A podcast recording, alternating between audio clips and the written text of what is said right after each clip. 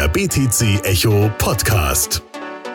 Alles zu Bitcoin, Blockchain und Kryptowährungen.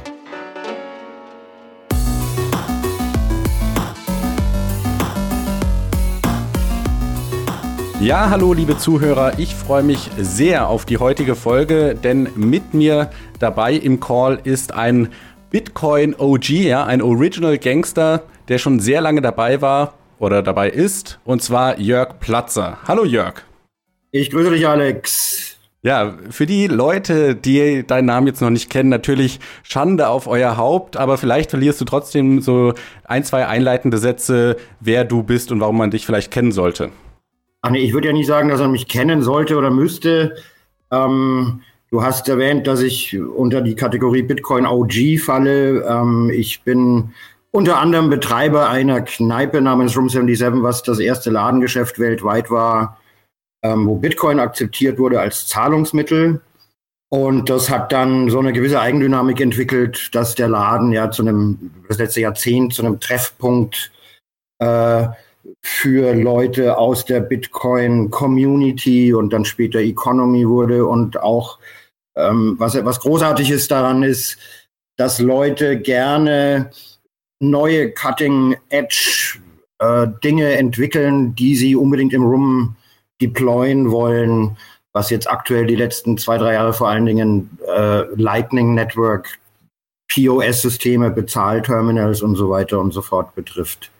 Ja, das, das ist immer sehr cool. Ich kann mich selber an einen Bitcoin-Stammtisch erinnern, äh, wo ich dann auf einmal so die Person neben mir angesprochen habe und so gesagt, ja, und was machst du so? Und, und er meinte so, ja, ich entwickle die Zap Lightning Wallet. Und ja, also äh, solche ähm, Treffen kann man im Room 77 haben. Was würdest du denn sagen, so Fun Fact, ja, so Trivia-mäßig, was könnten die Leute, was könnte die Leute denn überraschen, was für Ideen schon alles im Room 77 entstanden sind? Ja, das, das fing ganz früh an, einfach aufgrund dessen, also es, es wurde gern gesagt, äh, äh der Room 77 ist da, wo, wo Bitcoin irgendwie aus den himmlischen Sphären auf die Erdoberfläche traf. Ähm, und äh, es kommen also Bitcoiner und natürlich auch äh, Bitcoin-Entwickler in den Laden und dann stellen die fest, da wollen die mit zahlen und dann, dann, dann merken sie in, in der realweltlichen Anwendung, was da noch verbesserungsbedürftig ist. Und das ist von Anfang an so. Also Andreas Schildbach der die erste mobile Wallet entwickelt hat, der hat das getan, damit er seinen Laptop nicht mehr mit in, in die Kneipe bringen muss, um seinen Burger zu bezahlen. ähm, äh, aufgrund dessen, dass der Laden vor allen Dingen in den frühen Jahren eben so ein Treffpunkt war, haben die Leute sich da ausgetauscht, ähm, haben gemeinsam Ideen entwickelt, haben ihre Ideen anderen Leuten vorgestellt, um Feedback zu kriegen und um irgendwie Comrades zu finden, die mit ihnen mitarbeiten. Ähm, also das ist, hat, hat ein bisschen so einen musealen Charakter heutzutage. Man kann durch den Laden gehen und sagen zum Beispiel hier, an, in dem Stuhl saß Jeremiah Kangas, als er das erste Mal äh, die Idee von localbitcoins.com ähm, vorgestellt hat. Und hier saß der Mike Gogalski, als er die ersten beiden Bitcoin-Mixer, Tumblr programmiert hat und so weiter und so fort. Das ist natürlich ähm, ja, so eine, so, eine, so eine leicht historische Stätte quasi mittlerweile. Ja, absolut. Und also selbst der Trip aufs Klo ist ja ein Erlebnis mit den ganzen Stickern, die da an der Wand kleben. Äh, da, da hat sich ja fast jeder verewigt. Das ist richtig. Und mit Glück hörst du da Andreas Antonopoulos Vorträge als Hintergrundbeschallung. Cool. Wie, wie kam das denn, dass du den Room 77 gegründet hast? Kam das zeitgleich mit der Idee, ja, ich möchte eine Kneipe eröffnen, die Bitcoin akzeptiert? Oder hattest du die Kneipe schon vorher? Oder wie, wie kam das? Nee, also überhaupt gar nicht. Den, den Room gibt es jetzt, ich glaube, 17, 18 Jahre müssten das sein. Ähm, und aufgemacht habe ich den mit einem Freund zusammen quasi als Hobbyprojekt. Wir wollten mal eine, eine Rock'n'Roll-Kneipe in Kreuzberg haben. Ja, so wie ein, wie ein guter Freund von mir, der so ein Lebenstraum war, immer einen Feinkostladen am Marktplatz in Zell am See irgendwann mal zu haben. Und meiner war immer eine Rock'n'Roll-Kneipe in Kreuzberg. Und das war eine Zeit, ähm, da war das, da war das so leicht möglich, ja. Also, wenn du 10.000 Euro angespart hattest, dann konntest du eine Kneipe aufmachen. Heutzutage absolut unmöglich.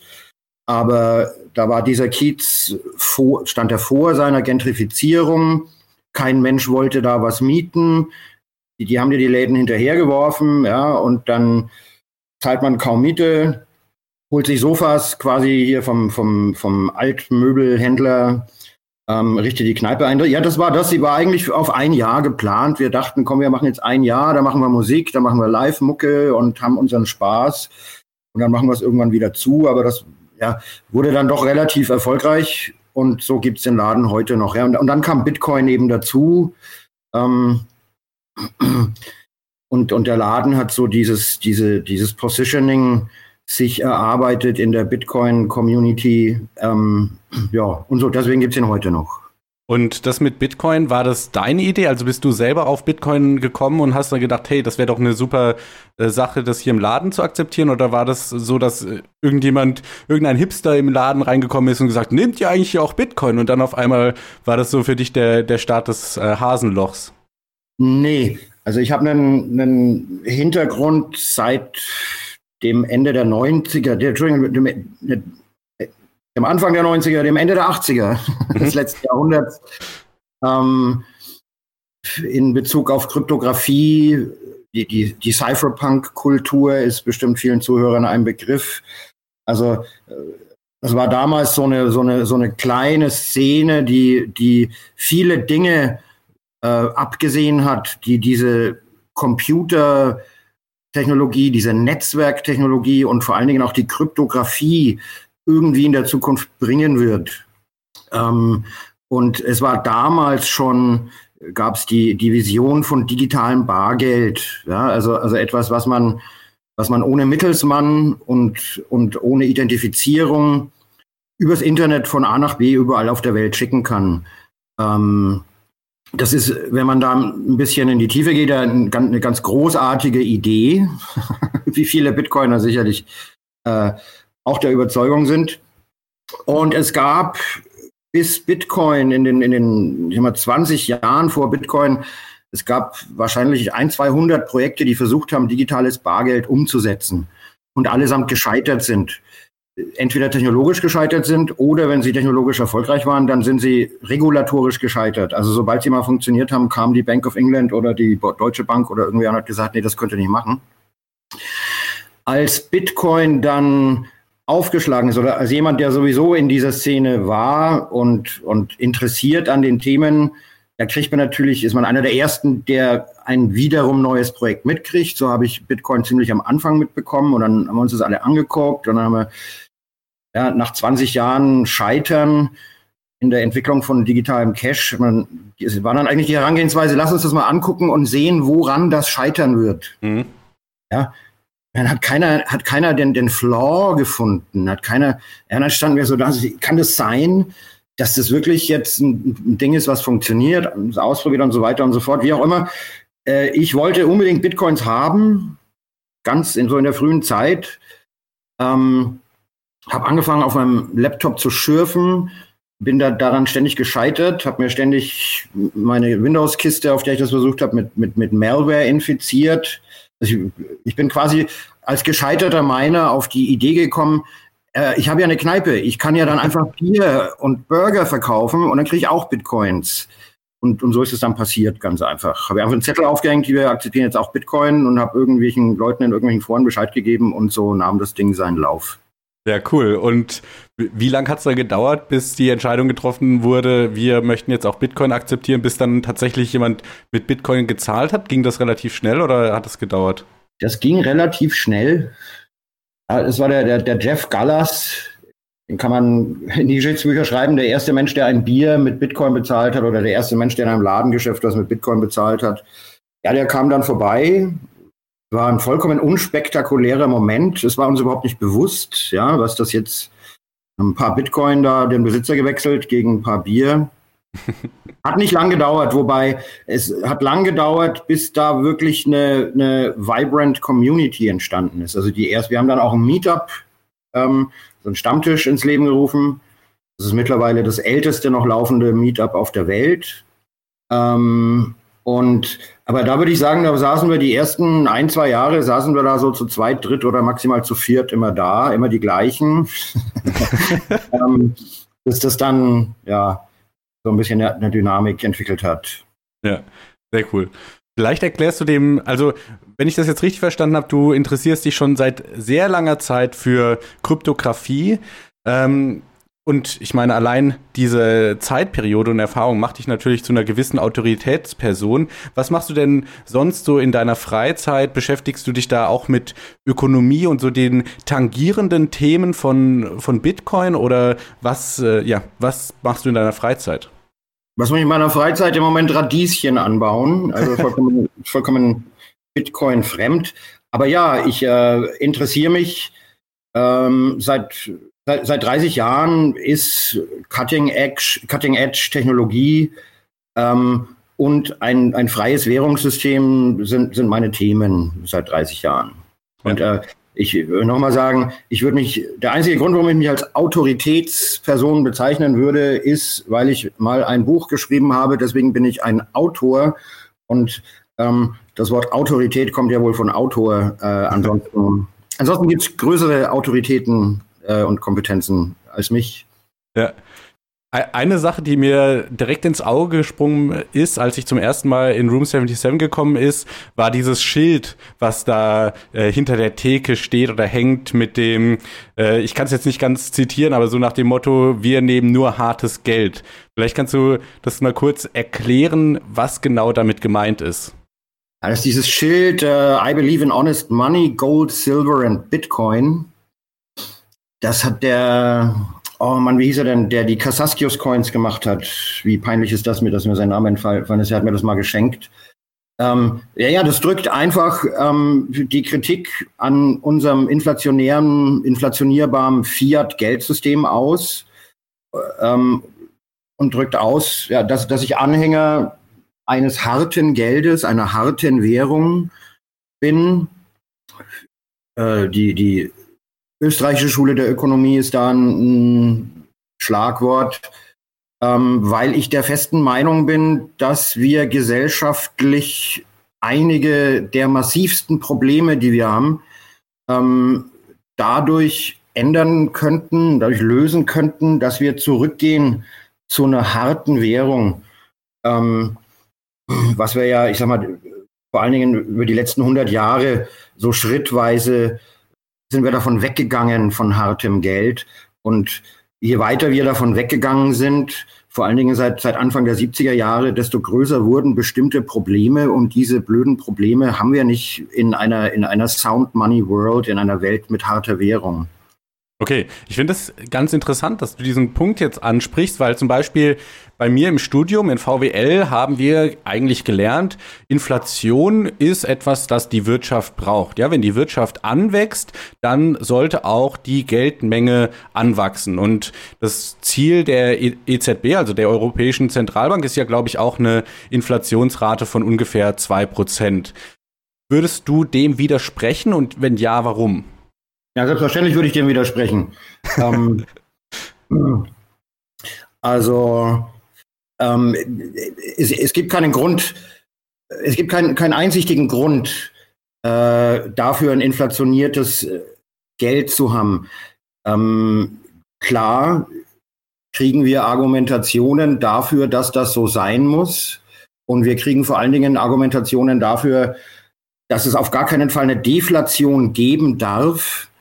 Du hast die EZB erwähnt, die, die jetzt die Chefin der EZB ist gerade Christine Lagarde. Lagarde hat mal Deflation definiert als ein Ogre, als ein menschenfressendes Monster. Ähm, und ja, da, da, da ordnet sie sich ein unter die, die ökonomischen Autoritäten unserer Zeit. Die Economist hat zum Beispiel auch mal beschrieben, dass Deflation das Schlimmste ist, was einer Wirtschaft passieren kann. Das ist schlimmer als Kriege, Hungersnöte, Pandemien. Ähm, dann gibt es so Fachleute wie, wie, wie, wie Ben Bernanke ähm, und, und Paul Krugman zum Beispiel. Das eine ist der, der gesagt hat, als er, als er Chef der Federal Reserve war, hat er 2008 gesagt, ich sehe, es, es gibt keine, es, wir sehen keine Immobilienblase irgendwo. Ja, passiert überhaupt gar nicht. Was witzig ist, weil er war der, der die Immobilienblase kreiert hat, hat sie aber nicht gesehen in dem Moment, als die ganze Welt schon gegen die Immobilienblase in den USA gewettet hat. Krugman ist der, der sagte, das Internet hat keine Zukunft, weil das hat ja keinen Vorteil gegenüber der Faxmaschine. Der sagt auch, wir müssen unter allen Umständen, koste es, was es wolle, die Deflation vermeiden. Ähm, die, also so, so, so die pauschale Begründung dafür, dass Deflation dieses menschenfressende Monster ist, was die Menschheit in den Abgrund reißen wird, wenn es denn passiert. Das ist, dass eine, eine, eine, Deflation zwingend und immer in Rezession und Depression mündet. Mhm. Ja. Jetzt ist allerdings so, wenn man sich, wenn man sich das mal anguckt, man kann jetzt mal ganz amateurmäßig drauf gucken und sagen, okay, gucken wir mal nach Amerika, wann hatten die denn deflationäre Phasen? Stellt man fest, die hatten im 19. Jahrhundert, hatten die zwei deflationäre Phasen über Jahrzehnte hinweg, wo zweimal die Preise um, um, um ungefähr 50 Prozent gesunken sind. Ist das in Depressionen geendet, in Rezession? Nee, das war die Zeit, wo die sich industrialisiert haben. Also das war eigentlich die Zeit, wo die sich aufschwangen wirtschaftlich von einem von einem Bauernstaat äh, zu, auf den Weg machten in, zu einer der größten Wirtschaftsmächte der Welt. Man kann nach Europa gucken. Im gleichen Zeitraum gab es hier den Goldstandard. Ja, das hat zu etwas geführt, was man dann die Belle Epoque nannte, weil es so wenig Kriege gab, weil es so viel Wachstum gab, so viel Wohlstand generiert wurde. Ähm, also wenn man einfach mal so drauf guckt, dann ist da erstmal nichts dran. Man kann aber auch wissenschaftlich rangehen. Das hat ähm, die, die Federal Reserve von Indianapolis hat, ich glaube 2014 war das, ein, ein, eine wissenschaftliche Studie gemacht. Die haben 100 Jahre lang oder die haben, die haben die wirtschaftliche Entwicklung über 100 Jahre von 17 Ländern untersucht. Dahingehend gibt es eine, eine Korrelation überhaupt zwischen Deflation und Rezession. Hm. Und kommen mit einem ganz klipp und klaren Nein. Es gibt in diesem gesamten Zeitraum, es gibt keine Korrelation. Also, äh, ja, der Punkt ist aber, der witzige ist, viele Leute, die du ansprichst, oder, oder, oder wo man, wenn man auf das Thema kommt, hat man so den Eindruck, eigentlich müsste man intuitiv wissen, die Leute gehen davon aus, dass, die, dass du intuitiv spüren musst, dass Deflation böse ist. Ähm, nur wenn Sie, wenn Sie es versuchen zu argumentieren, dann laufen diese Argumentationen halt sofort ins Leere. Wirklich bei der ersten Nachfrage laufen die ins Leere. Da gibt's ja, gibt ja ähm, zum Beispiel, ja, wenn, wenn die, die, die, die, die Verkaufspreise sinken, dann machen die Unternehmen weniger Gewinne und dann kommt die deflationäre Todesspirale und dann geht alles den Bach runter. Mhm. Äh, ist aber Unsinn, wenn du dir denkst, in einer deflationären Phase sinken ja nicht nur die Verkaufspreise, sondern auch die Einkaufspreise und, und die Kosten. Also wenn ein Unternehmen jetzt heute was für 100 Euro Verkaufspreis verkauft und hat dafür 80 Euro Kosten, um das auf den Tisch zu bringen, dann macht es 20 Prozent Gewinn. Wenn wir jetzt eine Deflation kriegen, jetzt kriegt das Unternehmen nur noch 50 Euro für sein Produkt, hat aber nur noch 40 Euro Kosten, hat es immer noch 20 Prozent Gewinn. Es ist ein vollkommenes Nullsummenspiel. Ja. Dann, dann gibt es natürlich auch äh, das schöne Argument immer, die Leute kaufen ja nichts mehr. Ja? Wenn sie wissen, dass ihr Geld morgen mehr wert ist und sie morgen mehr dafür kriegen, dann kaufen sie heute nichts mehr. Und dann kommt auch wieder ja, die, die deflationäre Todesspirale. Da, da kann's aber, kann man auf sich selber gucken. Ähm, würde man denn jetzt aufhören zu konsumieren? Würde man aufhören, seine Miete zu zahlen? Würde man sich die Tafel Schokolade nicht kaufen? Würde man nicht in Urlaub gehen? Hm, denkt man sich, nee. Ähm, und dann, dann kann man sich deflationäre Märkte angucken. Also der deflationärste Markt, den wir in unserer Wirtschaft gerade haben, das ist Consumer Electronics. Ja, jeder weiß, dass das iPhone, das neue, in sechs Monaten billiger sein wird. Mhm hält das jetzt die Leute davon ab, sich das iPhone zu kaufen für sechs Monate? Oder, oder sehe ich die Leute immer, wenn das rauskommt, morgens Schlange stehen vor dem Apple Store, um es noch ein paar Minuten früher zu haben? ja. Also diese ganzen Argumentationen greifen nicht. ähm, vielleicht, äh, ich finde es immer ganz interessant, wenn wir von Deflation und Inflation sprechen, ja, wenn wir uns mal anschauen, was diese Wörter denn genau bedeuten. Inflation ist ja ein Aufblasen sozusagen, oder? Und ein, ja. eine Deflation ist ein, ja, Luft ablassen. Ja, also wenn man sich jetzt einen Luftballon vorstellt, wenn ich da Luft reinpuste, dann inflationiere ich den Luftballon sozusagen. Und ah. wenn ich die Luft rauslasse, dann deflationiere ich ihn. Ich finde es insofern interessant, weil du ja gerade von den äh, Preisen gesprochen hast, ja, und das wird ja auch oft herangezogen als Metrik, um Inflation zu messen. Und die Zentralbanken haben ja da ihren Konsumerpreisindex, also einen gewissen Warenkorb, der eben gefüllt ist mit einer Ansammlung von Produkten. Und dann schaut man halt, na, wie viel kosten denn diese Produkte im Vergleich zu letztem Jahr? Und kann auf diese Art und Weise einen Konsumerpreisindex errechnen und die Inflationsrate dann feststellen. Ähm, ist ja auch so ein bisschen im Kontrast, du hast vorhin die österreichische Schule angesprochen, die ja Deflation und Inflation eher mit der Geldmenge messen, oder? Also es, ja, also es geht so miteinander einher, aber es ist nicht ganz das Gleiche. Was meinst du dazu? Ja, da muss man absolut differenzieren. Hast du vollkommen recht. Und wir sollten, wir sollten erstmal Begriffsdefinition betreiben. Also es, man kann von der Inflation oder Deflation der Geldmenge sprechen, also der, der Anzahl der, der Geldeinheiten in einer Wirtschaft. Ähm, das ist dann die Geldmengeninflation oder Deflation. Äh, wenn wir von diesem Consumer Product, äh, Consumer Price Index reden, dann reden wir von Inflation oder Deflation der Kaufpreise, also dessen, was wir im Laden bezahlen. Die beiden hängen miteinander zusammen aber nicht unmittelbar. Ähm, das ist jetzt zum Beispiel fantastisch in den USA. Die drucken jetzt gerade, sind die im Begriff, ihre Geldmenge um 70 Prozent aufzublasen. Mhm. Ja, ich weiß nicht, das ist 4,8 Trillion oder keine Ahnung, was sie da gerade, aber es ist also 70 Prozent so viel Geld, wie da ist, packen die nochmal oben drauf. Das bedeutet jetzt aber nicht, dass die Tafel Schokolade, die jetzt ein Dollar gekostet hat, jetzt 1,70 Dollar sofort kosten wird. Mhm. Da gibt es erstmal gibt's Verzögerungseffekte, ähm, die kommen einigen wenigen Leuten zugute. Da kann man mal, da können die Zuhörer mal den Cantillon-Effekt googeln. Also der beschreibt sehr schön, wie die Leute, wenn neues Geld generiert wird, dass die Leute, die das zuerst kriegen, die da näher dran sitzen, dass die, dass die mehr davon haben. Das hat Cantillon schon im 17. Jahrhundert bei den, bei den Silberminen äh, analysiert, äh, diesen Effekt. Ähm, und auf der anderen Seite geht das Geld ja auch in andere Märkte, die die Konsumproduktpreise nicht ähm, beeinflussen. Äh, die beiden größten Beispiele sind Aktien und Immobilien. Ja, also das, das neu gedruckte Geld, das kriegen ja nicht du und ich, das kriegt nicht der Bäcker, das kriegt nicht der Mittelständler, sondern das kriegen die großen Banken und die großen Konzerne. Und was tun die damit? Die, die kaufen damit Aktien. Die, die Unternehmen kaufen ihre eigenen Aktien zurück und treiben den Aktienpreis in die Höhe. Äh, und es entstehen solche Dinge wie die berühmte 2008er Immobilienblase.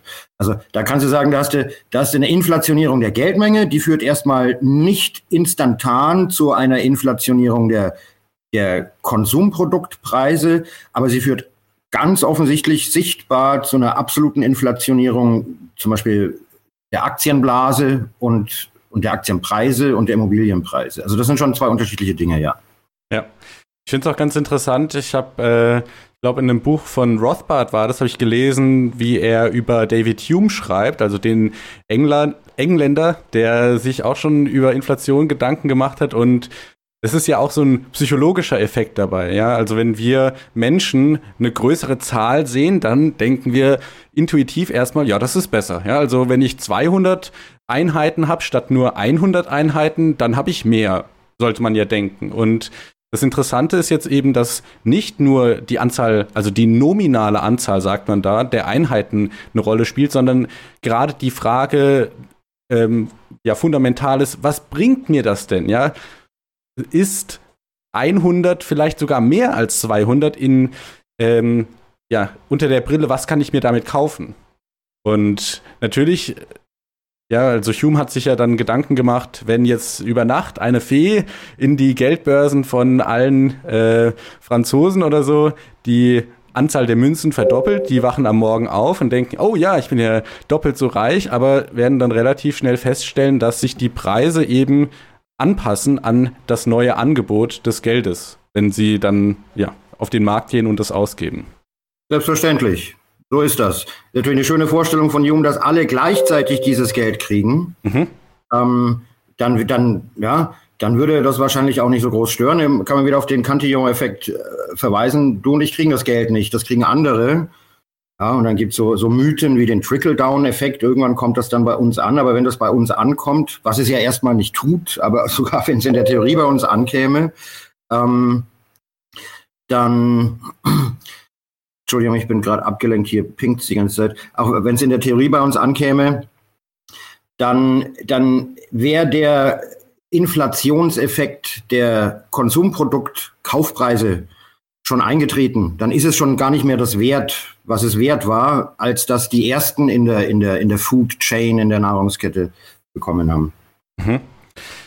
Was ich jetzt vielleicht noch eine ganz interessante Frage fände, unter der Definition, die wir ja vorhin klargestellt haben, dass ähm, ein, dass man Deflation in Blick auf das Preisniveau sehen kann oder Inflation oder eben in Blick auf die Geldmenge. Inwiefern ist Bitcoin denn dann ein deflationäres Geld? Also oftmals hört man ja, Bitcoin ist deflationär. Wenn man sich jetzt aber anschaut, die Geldmenge, ja, es kommen ja immer noch Bitcoin dazu. Also aktuell sind es jetzt ein bisschen weniger, ja, jetzt sind es nur noch 6,25, aber mit jedem Block kommt da mehr dazu. Bitcoin ist aktuell auch inflationär, wobei die Inflation bei Bitcoin jetzt halt nach dem Halving ungefähr runter ist auf äh, die Inflation von Gold. Äh, Gold war bisher so die härteste Währung überhaupt.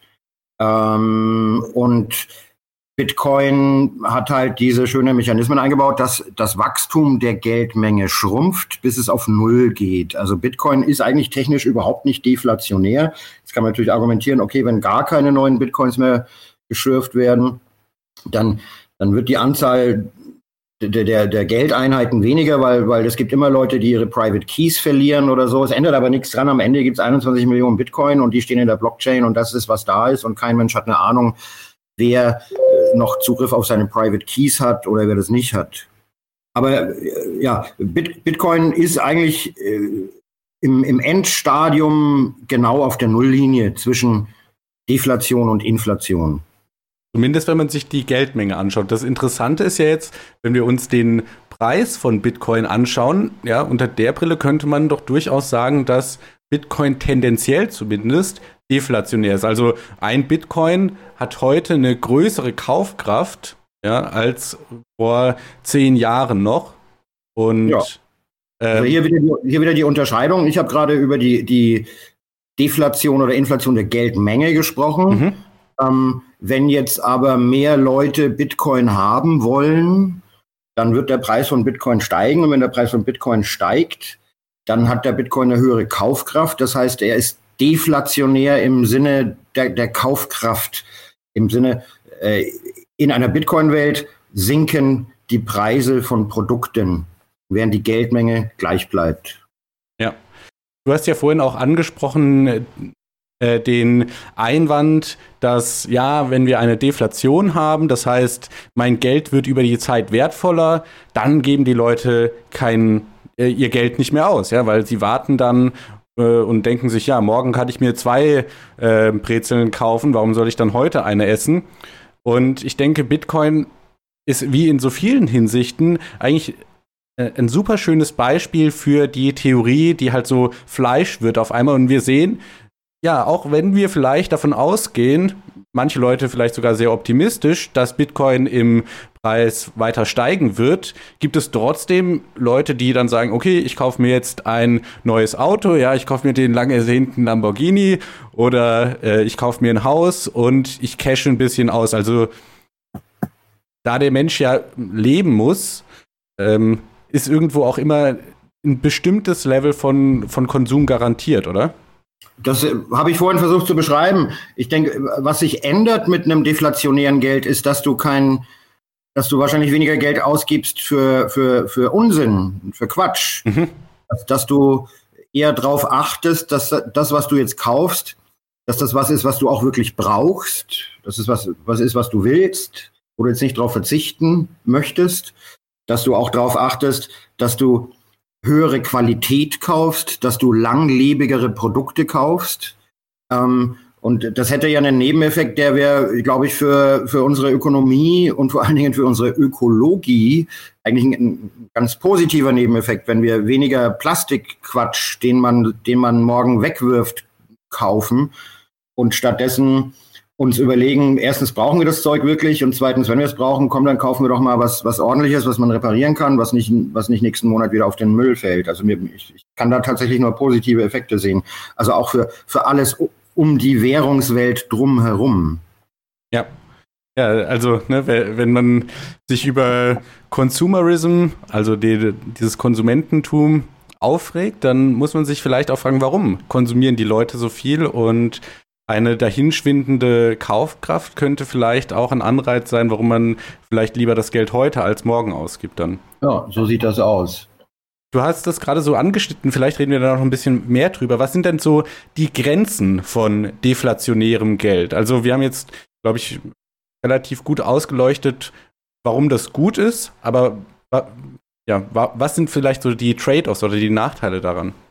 Also es gibt ganz massive Nachteile an deflationärem Geld. Es gibt Dinge, die kann man einfach nicht damit tun, äh, was natürlich sehr schade ist. Ein Beispiel ist ausufernde Kriege führen. Ähm, also über die, über die gesamte dokumentierte Geschichte der Menschheit kannst du feststellen, dass je militanter, je kriegsführender eine Gesellschaft war, desto, desto mehr hat sie ihre Geldmengen ähm, deflationiert. Das römische Imperium ist groß geworden durch, das, das nannte man Münzverschlechterung. Ja? Also jeder, jeder, jeder Emperor, jeder Kaiser hat alle Münzen eingesammelt, die waren aus Silber, anfänglich noch, ja, keine Ahnung, 98 Prozent oder sowas. Und hat die alle eingeschmolzen, die, die, den Silbergehalt halbiert und doppelt so viele Münzen rausgeworfen, damit er das Militär bezahlen konnte. Ähm, und als nur noch irgendwie 0,3 Prozent Silber in den Münzen waren oder als die Münzen Kupfer wurden und man sie nur noch versilbert hat, war es damit vorbei und es war mit dem Imperium vorbei. Ähm, es gab da, das ist eine hochinteressante Nummer, wenn du dir das anguckst, weil es gab drei römische Kaiser, die haben versucht, das umzudrehen. Ähm, und keiner hat länger als drei Monate überlebt. Die wurden vom Militär entmachtet und enthauptet. Und dann kam der nächste Kaiser und der hat wieder äh, die Geldmenge inflationiert und das Militär konnte wieder sein Geld kriegen. Du kannst weitergehen. Ähm, Andreas Anton Antonopoulos hat das mal so schön beschrieben. Ähm, am Anfang des Ersten Weltkriegs sind alle europäischen Nationen haben den Goldstandard aufgegeben, haben angefangen, wie blöd Geld zu drucken. Und der Andreas hat das ausgerechnet und kam zum Schluss, hätten die das nicht tun können, dann wäre der Erste Weltkrieg äh, noch im Herbst 1914 vorbei gewesen. Weihnachten 1914 wären alle Soldaten zu Hause gewesen, weil es wäre einfach kein Geld mehr da gewesen. Ähm, du, du, kannst ja, du kannst ja das überall in der Geschichte angucken. Der Vietnamkrieg hat so viel Geld verschlungen, dass die Amerikaner Anfang der 70er deswegen die, die Deckung des Dollars durch Gold aufgehoben haben. Bis hin, bis hin zum Irakkrieg, der irgendwie, ich glaube, äh, 50.000 Dollar jeden US-Haushalt bislang gekostet hat. Irgend so eine, nagel mich nicht fest auf die, äh, ist auf jeden Fall eine große Summe. Ja, das kann man nur tun, indem man Geld druckt, also die Geldmenge inflationiert. Das kann man nicht tun, indem man sich zu den Leuten umdreht und sagt, der Saddam Hussein ist irgendwie so ein fieser Kerl, da müssen wir jetzt Krieg führen. Ja, und jetzt muss mal jeder 50.000 auf den Tisch legen. Ja, da, da, dann gibt's den Irakkrieg nicht, wenn man das Geld nicht inflationieren kann. Also das ist ein schönes Beispiel, da, was man nicht machen kann mit deflationierem Geld. Es gibt weitere. Also zum Beispiel die großen Geldgeschenke an Banken, Banken-Bailouts und, und, und dass Banken, dass kriminelle Banker ihre Beute behalten können. Ähm, das ist absolut nicht möglich. Ähm, in einer deflationären Welt oder in einer Welt mit einer nicht inflationierbaren, mit einem nicht inflationärbaren Geld Weil da musst du dich ja umdrehen zu den Leuten und sagen, wir erhöhen jetzt die Steuern, damit wir das den Banken geben. Mhm. Da macht ja keiner, da macht ja keiner mit. Ja, da sagen die Leute, ihr habt doch, ihr habt doch, geht ja nicht. Ähm, aber wie man es hinkriegen kann, ist, das Geld einfach zu drucken. Ähm, und während man den Leuten erzählt, dass die zwei bis vier Prozent Inflation, die wir haben, super gut für uns sind, ja, dann, dann merken die nicht, dass sie eigentlich selber die Banken bezahlen. Das geht ja, ich habe gerade gesagt, auch Bankenbeute. Wir haben, wir haben kriminelle Banker, Stichwort Cum-Ex-Skandal, kannst du den Kopf schütteln. Ja, kann man ja, wer, wer das nicht kennt, kann, kann man mal googeln. In den Nachrichten heißt das immer Cum-Ex-Geschäfte. Cum-Ex-Geschäfte sind eindeutig von krimineller Energie getriebener Diebstahl. Und ähm, da hat man die Banken bei erwischt. Und nicht nur muss da keiner vor Gericht oder so, sondern im Gegenteil, die dürfen jetzt sogar diese Beute behalten. Also die haben zig Milliarden, haben die abgezockt, gestohlen. Und ich habe es jetzt gerade gelesen, in Hessen, Julius Bär, ja, waren es 450 oder 650 Millionen Euro, die die da gestohlen haben. Und dann geht da der, der CEO von Julius Baer von der Investmentbank, geht dann mit dem hessischen Wirtschaftsminister oder Ministerpräsidenten, keine Ahnung, essen und dann findet man eine Lösung und die Lösung heißt, du darfst das Geld behalten. das kannst du in einer, in einer Welt, wo du das Geld nicht einfach drucken kannst, kannst du das nicht bringen. Und ähm, vielleicht nur so dazwischen, also der, der Punkt, ja, ist ja immer, ich muss ja als ähm, Geldgeber irgendwo das Geld hernehmen. Und deswegen ist ja gerade hartes Geld so wichtig, weil zum Beispiel Gold kann ich nicht aus der dünnen Luft produzieren. Ja, Alchemie funktioniert nicht und deswegen ich muss es aus dem Boden holen. Und wenn meine Tresore leer sind, ja, dann kann ich kein Gold mehr abgeben. Genauso wie bei Bitcoin. Ja, also wenn ich kein Bitcoin auf dem Wallet habe, dann kann ich auch keine Transaktionen verschicken. Und das Problem ist jetzt halt, wenn ich das auf Papier machen kann, ja, Papier kann man relativ leicht produzieren und äh, heute in der, in der heutigen Welt mit sogar nicht mal papierbasiertem Geld, sondern einfach mit digitalem Geld, was ja eigentlich nur ähm, ja, Nullen und Einsen sind, äh, geht das ja noch viel einfacher. Also wenn es darum geht, Leute zu bezahlen, dient halt so ein weiches Geld, was man leicht vermehren kann, besser. Das ist richtig. Ähm, es ist also ist zum Beispiel auch absolut evident, dass unsere Wirtschaft global als auch unsere nationale bundesdeutsche Wirtschaft, die, die gäbe es quasi nicht mehr, wenn äh, wir nicht die Geldmenge weiter inflationieren könnten. Also das ist das ist auch so, so etwas, was man ja mit, mit deflationärem oder mit nicht inflationierbarem Geld nicht machen kann, ist sogenannte Zombie-Unternehmen am Leben erhalten. Wir haben ähm, also wir drucken so, die EZB druckt so viel Geld seit, seit, seit 2008, ähm, um Unternehmen zu stützen, dass wir also so die normale, die normale ähm, Konkursquote in unserer Wirtschaft sind zwei Prozent. Das heißt, zwei Prozent der Unternehmen gehen eigentlich im Schnitt jedes Jahr pleite aus verschiedensten Gründen Misswirtschaft, die produzieren was, was keiner haben will, die produzieren schlechte Qualität, die produzieren zu teuer. Irgendwelche Gründe führen dazu, dass sie nicht mehr profitabel sind, also gehen sie pleite. Und es ist auch gut so. Ja, das ist ja eigentlich der Sinn des Marktes, ähm, unprofitable Unternehmen auszusortieren. Mhm. Jetzt, diese zwei Prozent sind seit 2008 kontinuierlich, es sind 2008, seit, der, seit die große Gelddruckorgie anfing, Quantitative Easing, ähm, sie von 2% auf 0,5% gefallen. Ähm, also nur noch, nur noch ein Viertel so viel Unternehmen geht jetzt pleite, seitdem das Geld gedruckt wird. Das Gelddrucken hat aber nicht dazu geführt, dass diese Unternehmen irgendwie rentabel wurden. Ja, die sind weiterhin unrentabel und sind aus dem einzigen Grund nicht pleite gegangen, weil sie ständig zu 0% Zinsen mehr Geld leihen können. Jetzt, wenn du das hochrechnest, seit 2008, 1,5 Prozent. Also wir nähern uns der 20 Prozent Grenze. 20 Prozent der Unternehmen in Deutschland ähm, wären die letzten zwölf Jahre pleite gegangen, hätten sie nicht null Zins, äh, ja, 0% Zinskredite bekommen. Auch das ist, ja, ich habe ja gesagt, es gibt Dinge, die kann man leider nicht machen. mit, einer, mit einem deflationären Geld, das fällt da auch drunter. Mhm. Ja, ich finde es vor allem ein sehr spannendes Thema, jetzt gerade in der heutigen Zeit. Also wir hatten jetzt vor kurzem den, äh, das Bitcoin-Halvening, wo halt Bitcoin ja härter geworden ist. Es ist schwieriger, ein, eine Einheit neue, äh, neues Bitcoin zu produzieren. Und auf der anderen Seite sehen wir viele Länder als Reaktion jetzt auf die Corona-Krise ihre Geldmenge erweitern. Du hast vorhin die USA angesprochen. Ich glaube, die EZB ist da äh, auf dichtem Fuße. Wie siehst du da so die mittel- zu langfristigen Konsequenzen von, von diesen aktuellen Maßnahmen? Ja, irgendwann, irgendwann ist Schluss. Ja, also wie viel, wir haben die Zombie-Unternehmen angesprochen. Ähm, wie lange geht das?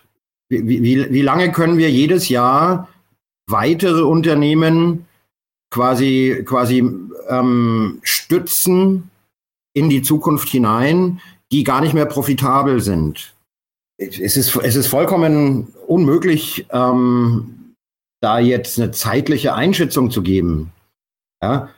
Ähm, Viele Leute haben schon vor 20 Jahren vorher gesagt, in fünf Jahren ist das Spiel am Ende, aber die, die Zentralbanker kommen halt mit immer neuem Voodoo-Kram ähm, und halten das Spiel irgendwie am Laufen.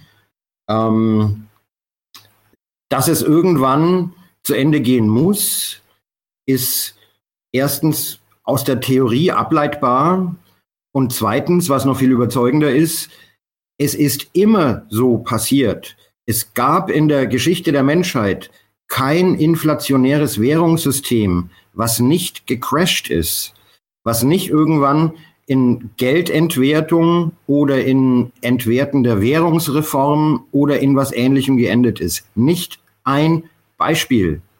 Ähm, wie gesagt, da jetzt eine Vorhersage zu machen oder das an einem, an, einem, an einem bestimmten Punkt festzumachen, dann und dann passiert das, das ist natürlich furchtbar schwer.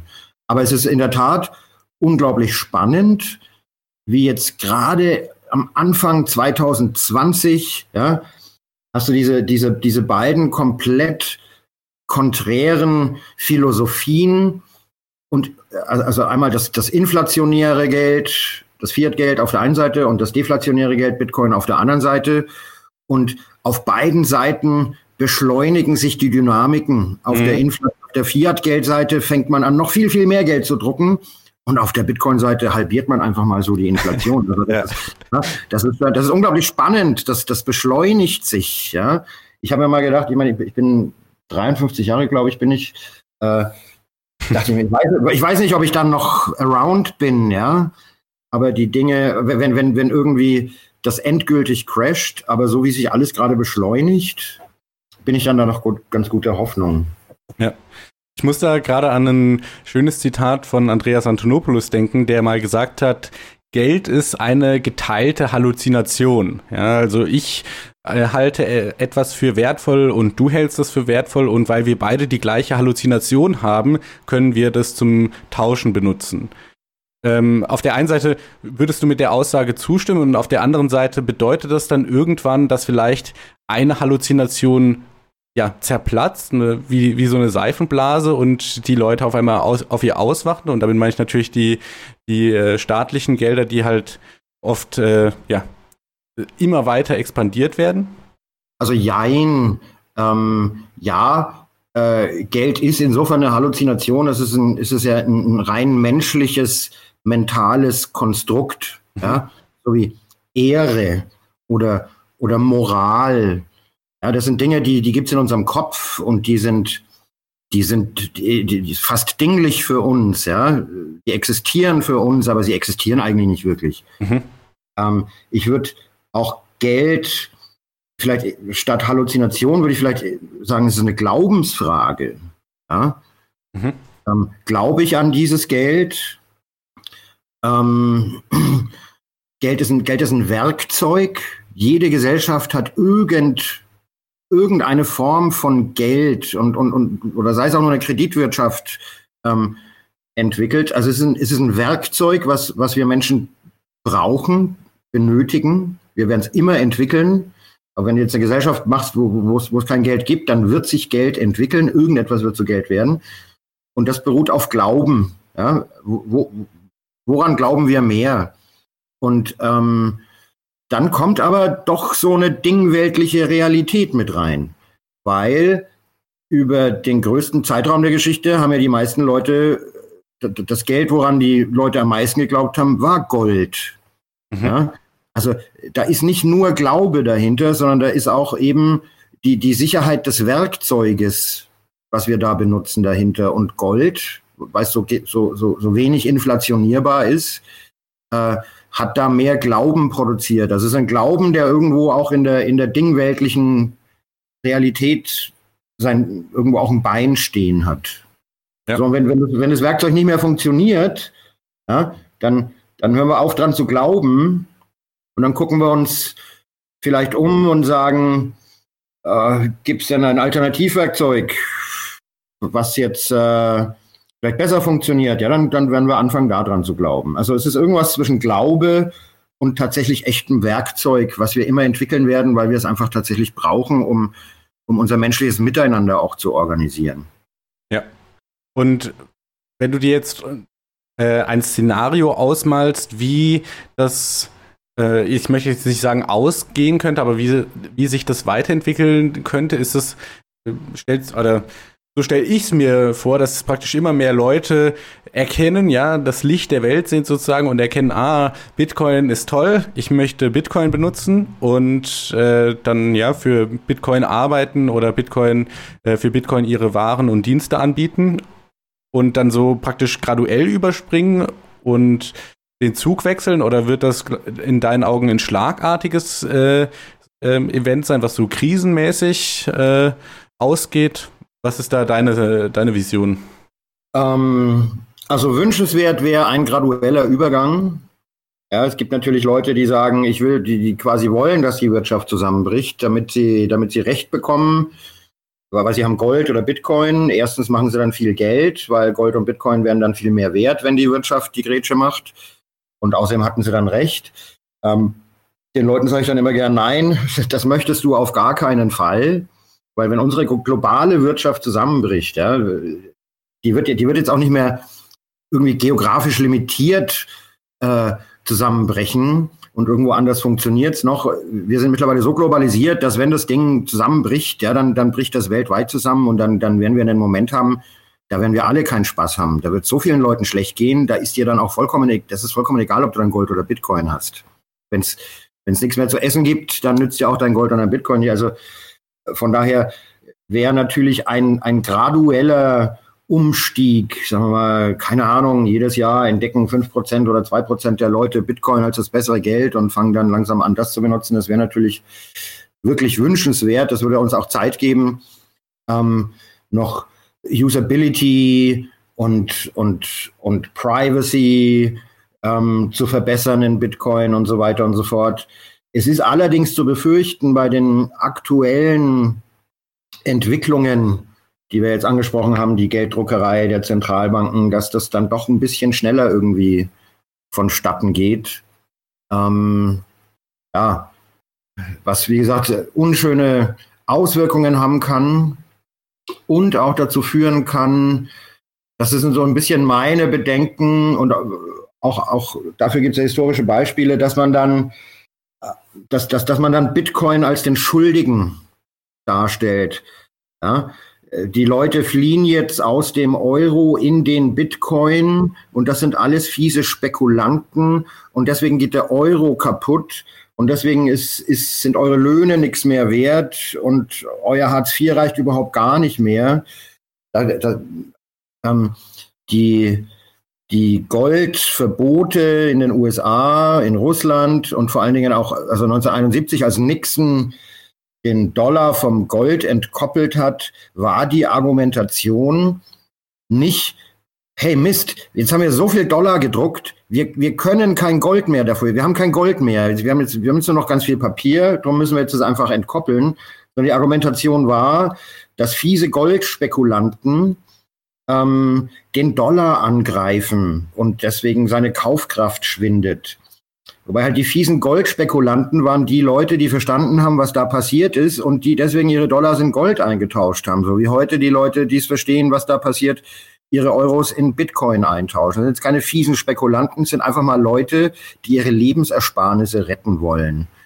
Ähm, aber so eine Gefahr sehe ich da dann schon auch kommen. Äh, auch wenn wir jetzt Universal Basic Income so am Horizont ist.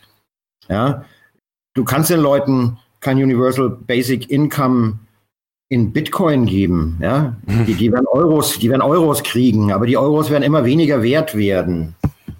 Ja, und, und je mehr Leute du hast auf, ich sag mal, oder, oder, oder ein je größerer Teil der Bevölkerung abhängig ist von äh, den Transferleistungen des Staates, die in, in, in Fiat-Geld vorgenommen werden, desto mehr Leute kann man dann davon überzeugen, dass wenn dieses Fiat-Geld weniger wert wird, dass es dafür einen Sündenbock gibt und das sind die fiesen Bitcoin-Spekulanten.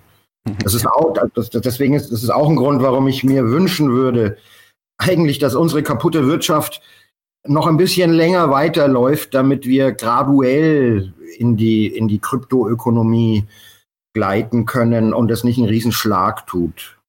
Ja. Ja, das äh, führt uns eigentlich auch so schon zu meinem letzten Punkt. Äh, Thema gradueller Übergang. Eins, was natürlich immer wieder angesprochen wird, ist die Merchant Adoption, also dass Händler tatsächlich auch Produkte und Dienstleistungen für Bitcoin verkaufen. Und du hast da ja, ja äh, super Erfahrung damit, als die erste Kneipe der Welt, die Bitcoin akzeptiert hat. Was ist denn in deinen Augen so die größte Hürde für den Durchschnittshändler, Bitcoin nicht zu äh, akzeptieren? Ist es die Unbekanntheit? Ist es die äh, Unsicherheit, weil man noch nicht genau weiß, was es ist? Oder ist es nicht nutzerfreundlich? Was ist das Hindernis in deinen Augen? Also es gibt erstmal, es gibt erstmal ein paar ganz praktische Hürden. Usability ist natürlich ein Thema. Können wir uns vormachen, was wir wollen? Ja, können das mit der, mit der, mit so einer Mobile Wallet oder so, können sagen, es ist doch so einfach, es zu benutzen.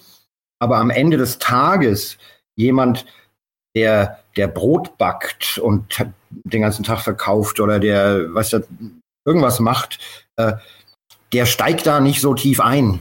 Der, der versteht nicht, was dieses Backup sein soll. Der versteht nicht, warum er seinen Seed aufschreiben und vor den Augen aller anderen ähm, verstecken muss. Ja, der will, dass man ihm da eine Kiste hinstellt, so wie Mastercard das tut, und dann, dann gibt's eine kleine Einführung für die Angestellten, wie das jetzt zu handhaben ist. Und, ähm, und dann können das alle akzeptieren. Also Usability ist in a way natürlich noch ein, ein eine, eine gewisse Hürde. Volatilität ist eine Hürde. Kann man jetzt sagen, ja, aber das kann man mit, mit, mit BitPay Server, äh, mit BitPay oder mit äh, BTC Pay Server erledigen. Aber das würde ja auch bedeuten, dass der, dass der dann gar kein Bitcoin akzeptiert, sondern der kriegt ja Euro dann der, mhm. der Merchant. Ähm, und es gibt aus meiner eigenen Erfahrung, weil wir haben ja wir haben ja voller Enthusiasmus in den ersten Jahren, haben wir in, in, in Berlin, wir, das, wir haben das am Bitcoin-Kiez genannt, so die, die ersten Stammtisch-Leute sind wir dann rausmarschiert. Gerade in Kreuzberg war es relativ einfach. Es ist doch eher eine alternativ, progressiv, autonom, anarchistische Kiez, ja, mit, mit viel Systemkritik. Da war das auch noch relativ einfach, äh, Einzelhändler davon zu überzeugen, dass es ein besseres Geld gibt als den Euro. Mhm. Sind wir also rausmarschiert und haben die Leute überzeugt und dann haben wir geguckt, was habt ihr da für Infrastruktur, wie können wir dem am besten eine Bitcoin-Wallet da hinstellen oder so. Da gab es natürlich auch die Erfahrung, kannst du dem das, das kannst du dem hinstellen, aber er hat bei der ersten Zahlung schon eine Frage. Dann ruft er dich an und sagt, wo ist denn jetzt das Geld? Ja, oder so. aber, aber, aber es gibt dann noch, aktuell, glaube ich, ist der, das, das größte Hindernis ist Greshams Law, Greshams Gesetz, äh, benannt nach einem Ökonomen. Und er hat gesagt, ähm, wenn es zwei verschiedene Gelder zur Auswahl gibt, die da zirkulieren, äh, und eins ist besser und das andere ist schlechter, dann wird das schlechtere Geld immer das bessere Geld im Umlauf verdrängen. Das, bess das schlechtere Geld wird das bessere Geld verdrängen. Das klingt erstmal nicht sehr intuitiv. Aber wenn du dir vorstellst, du stehst jetzt in einem Laden, du bist überzeugt, du, du hast Euro in deinem Geldbeutel und du hast Bitcoin auf deinem Telefon. Und der Laden akzeptiert beides. Und du bist davon überzeugt, dass Bitcoin das bessere Geld ist. Du hast die Wahl, welches deiner beiden Gelder gibst du jetzt weg? Welches wirst du weggeben? Ja, nicht das Bessere. Ganz klar. Du wirst das bessere Geld behalten wollen und, im, und, und mit dem Schlechteren, das, das willst du loskriegen, das bezahlst du damit. Das bedeutet, das Schlechtere bleibt im Umlauf und das, das bessere Geld ähm, behalten die Leute. Das lange Rede, kurzer Sinn. Das ist die Hodl-Mentalität der Bitcoiner. Ja, ähm, und das war auch unsere Erfahrung damals im Bitcoin-Kiez. Im Room 77 zahlt immer jeder gern mit Bitcoin, weil es dieser Laden ist, weil er diese Geschichte hat. Ja, jeder mhm. kann sich, ich war auch im Room und habe mein Bier mit Bitcoin bezahlt. Aber im T-Laden 50 Meter weiter, wo wir auch ein Bitcoin POS installiert haben, da gehen die Bitcoiner hin und zahlen mit Euro. weil sie, weil sie hoddeln. Ja? sie sagen, I'm stacking sets and I'm hodling. Ähm, das sind natürlich ähm, heute die gleichen Hindernisse für Merchant Adoption wie vor sechs, sieben, acht Jahren. Ähm, und ich denke, hier werden wir einfach auch warten müssen auf einen Zeitpunkt, wo auch Merchants, Einzelhändler, Gastronomen, was auch immer, ähm, so unter dem äh, Kaufkraftverlust des Euros leiden, dass sie von selber auf die Idee kommen, Mensch, ich hätte doch lieber gern Bitcoin statt Euro von meinen Kunden. Ja, weil immer wenn ich, wenn ich Euro annehme und muss nächste, nächsten Monat was zahlen, dann muss ich mehr zahlen. Und wenn ich Bitcoin annehme und muss damit nächsten Monat was zahlen, muss ich weniger zahlen. Dass, dass Einzelhändler vielleicht dann auch irgendwann mal auf die Idee kommen zu sagen, wieso gebe ich nicht den Bitcoinern 10% Discount? Mhm. Ähm, aber, ich, aber ich denke, dass bevor der Punkt nicht da ist, ähm, dass ich sag mal, der Leidensdruck durch, durch die Fiat-Währung so groß ist, dass die Einzelhändler von alleine auf die Idee kommen, sagen, ich, ich nehme doch lieber Bitcoin. Ähm, vorher wird so furchtbar viel nicht passieren. Okay. Ja, wir sind äh, mit unserer Stunde jetzt am Ende.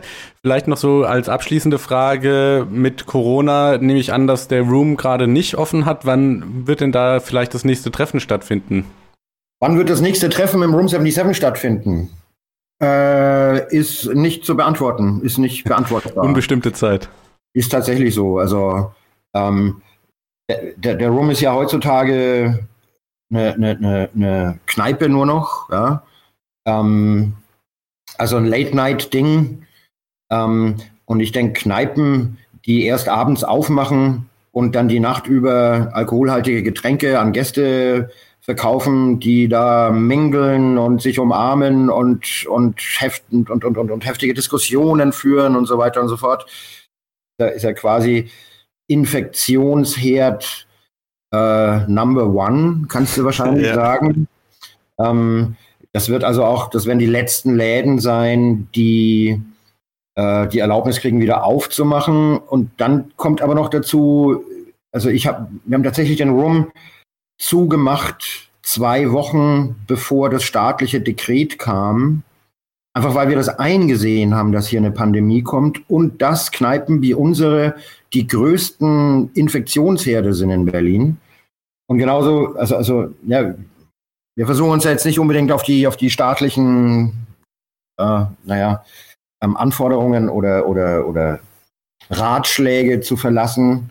Und entsprechend also wird es auch nicht so sein, wenn die Regierung sagt, ihr dürft jetzt wieder, dann bedeutet das nicht, dass wir es auch gleich wieder tun, sondern ja, also wenn wir der Meinung sind, man kann sicher in einer Kneipe sein und äh, mit, ja, da, da läuft ja Musik, die Leute unterhalten sich, das heißt, die stecken die Köpfe zusammen, die reden auch mit erhöhter Lautstärke, das heißt, die produzieren mehr Aerosole und so weiter und so fort.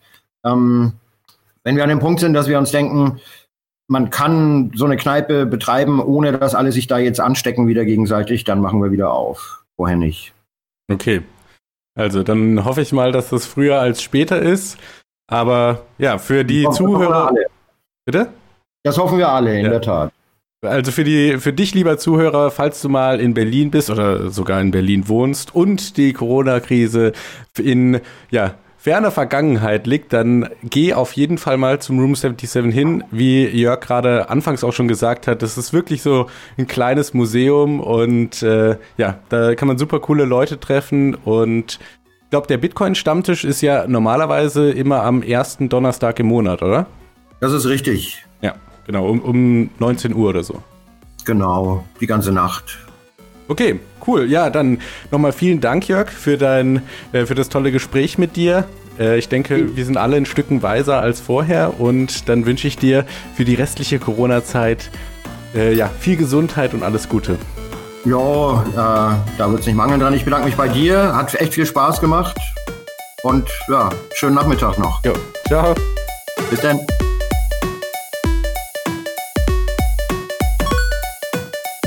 Alles, was das Kryptoherz begehrt, findest du auf btc-echo.de.